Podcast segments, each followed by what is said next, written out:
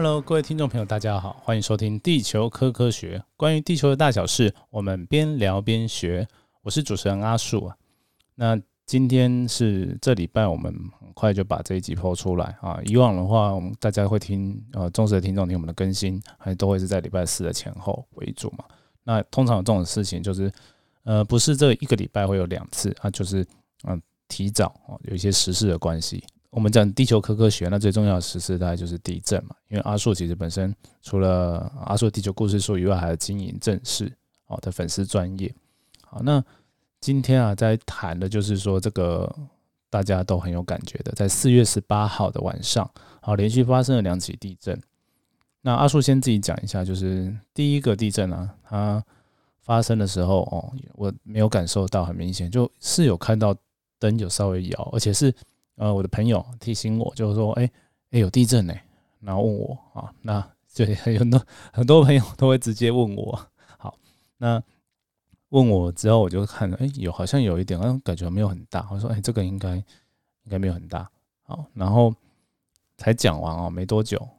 然后就就来了第二个哦，比较大哈，蛮摇晃的地震，因为在台北、新北这边都有到三级的震度，而且摇时间比较久。哦，主要是摇的时间比较久，那加上前面就会觉得说，哎，这地震怎么摇了这么久的感觉？然后在中部那边，其实有些朋友住在中部的，他就跟我反映说，哦，这个摇有大哦。那中部那边其实离花莲这次的震央的位置是相对于台北来说是比较近的，哦，所以他们可能感受会比较大。好，那好，那这个地震呢，其实在当时就是在震完之后，有看一下那个中央气象局啊那边的就是记者会啊。还有讲一下说，好，那大概会把呃第二个地震呢，呃定义就是讲那时候在讲说，大概目前应该讲目前，对，就在呃你四月十八号晚上那个时间点，大概一个小时后开的记者会，就说，哎，目前大概会认为它是一个嗯比较小的前震跟比较后来比较大的主震。好，然后阿树就在呃哦脸书上面，哎，专业上面，忘记我在哪一个专业就。忘记在正式的样子吧，就是有 PO 一下说，好像正式对，就 PO 了一篇文章，就讲这个地震。好，那文章就有跟大家谈说，其实科学家要知道那个前震跟左震不是那么容易的。然后今天我们又多得到一个名词，就是台湾地震科学中心的科学家们啊来啊分析出来的结果是，呃，认为这个比较像是一个双主震。好，那然后大家可能会听起来有点木萨萨，怎么一下子又什么主震余震啊，前震啊，又一个双主震。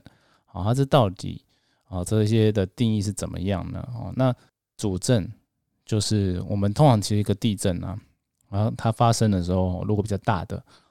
呃，用另外一种方式来讲，就是就像我之前也举过一样的例子啊，就是你人哦突然挤进车厢里面，挤挤进满满人的车厢里面，里面的其他人为了要让你挤进去，他一定有一些。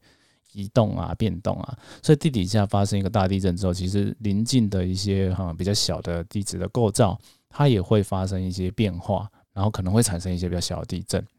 好，然后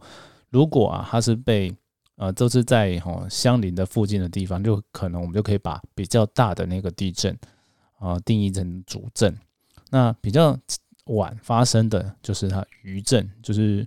数学的那个除法那个余数的余哈余震。就是接下来的地震，那往前哦，如果有一些比较小的地震，那也被认为跟这个地震有关哦，时间上、空间上非常的相近的话，啊，就会认为它是一个前震。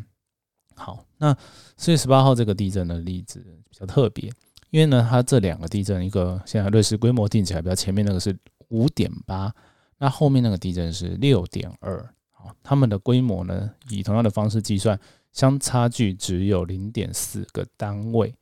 那它发生的空间呢，就非常的接近，然后时间也非常的接近，所以哦，就会有，就是过去有学者会把这样的地震定义成叫做双震或者是双主震。好，那为什么会有这个现象啊？其实就是因为地底下的一些可能有两个相邻，然后的构造，然后是可能是紧贴在一起的。好，然后当然后 A 构造稍微错动的时候，可能就影响到 B 构造，然后对 B 构造造成造成一些影响，然后也等于是有点像诱发了哦 B 构造去发生了地震。那这两个地震呢，就是规模会相当的话，才会被定义成说一个叫双主震啊。不然的话，如果差蛮多的哦，规模差超过零点五以上啊，都会后面的就是比较小的那个可能不是，如果是发生在比较后面就是余震，那发生在前面就是前震，哦，大概会这样。那刚刚前面讲的那个双主震的一些定义啊，甚至其实还蛮广的哦，就是在空间上面。差距是小于一百公里，就是两个地震它的距离是相差一百公里而已哦。其实一百公里在在台湾来说算蛮大，就是台湾的东边到西边了嘛。好，那时间差距小于三年哦，三年也听起来很久。那昨天那个时间是非常非常近，才几分钟而已嘛。所以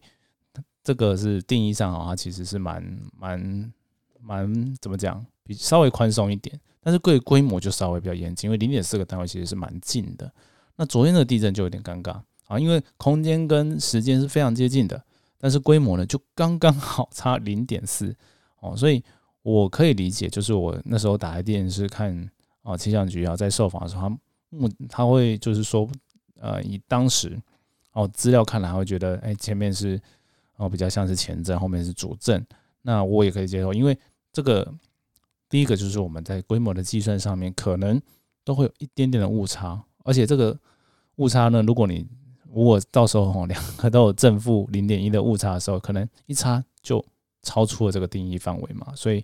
这其实是但是那时候是很难哦界定的。所以我在呃阿叔的地球故事书上面这一集哦，我会用一个梗图来代表，就是哦如果呃我们是外行的或者是一些记者想要来问科学家说，哎这个地震。到底哪个是前震，哪个是左震，哪个是余震？到到底是不是双左震？修蛋机嘞？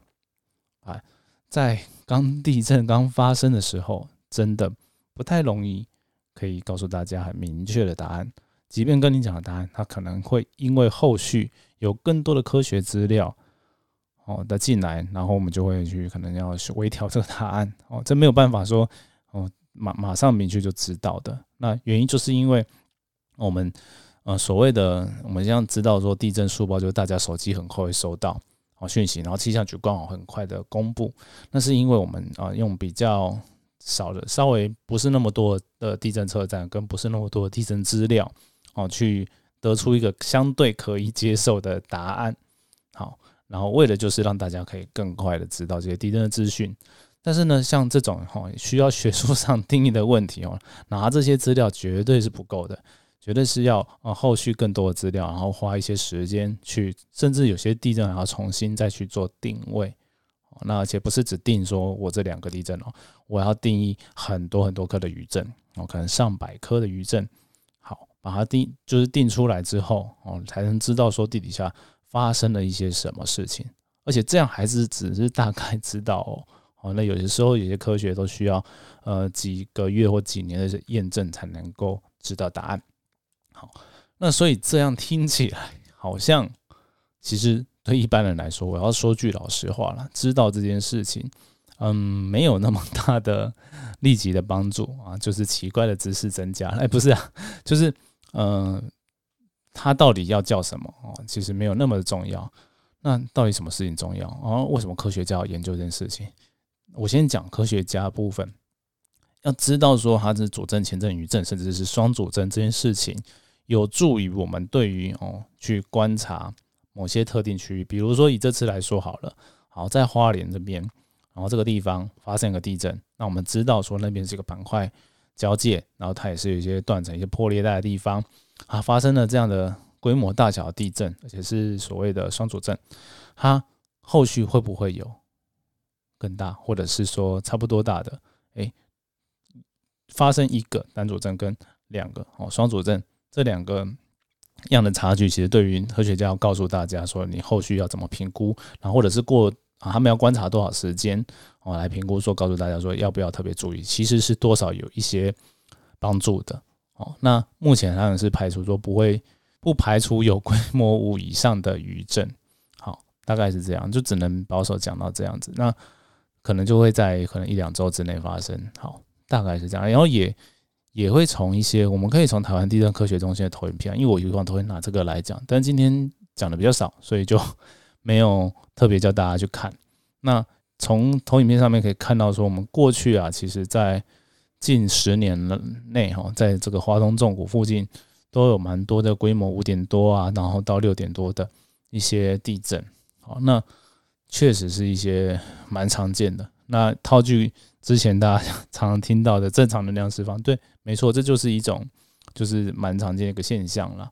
那就是还好，现在我们的呃以所谓的耐震来防震。对于这个规模大小的地震，应该都还好哦。就是大家真的还是就是稍微注意一下，就就我觉得大概就好了。对，那也希望说 不要呃有很大的地震，然后对大家造成灾害啊。这是当然我们是都希望大家可以平平安安的。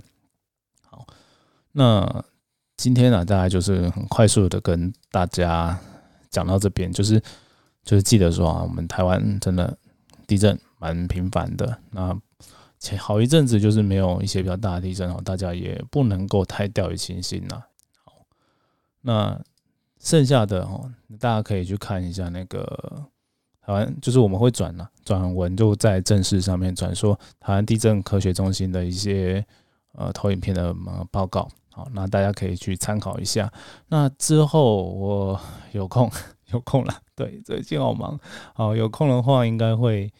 再把双主阵这个主题也把它写一写哦，那跟大家讲一下，那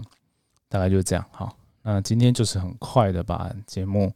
就是谈到这边了。好，那如果大家对于这个地震啊有一些什么想法或者是问题，也欢迎就是私讯到阿树这边。好，阿树就会呃看情况，就是这个问题一直觉得蛮有意思的，可以分享大家就会 po 文，然后但至少都会回答大家了。好。那么今天的节目就到这边，那我们就下次见喽，拜拜。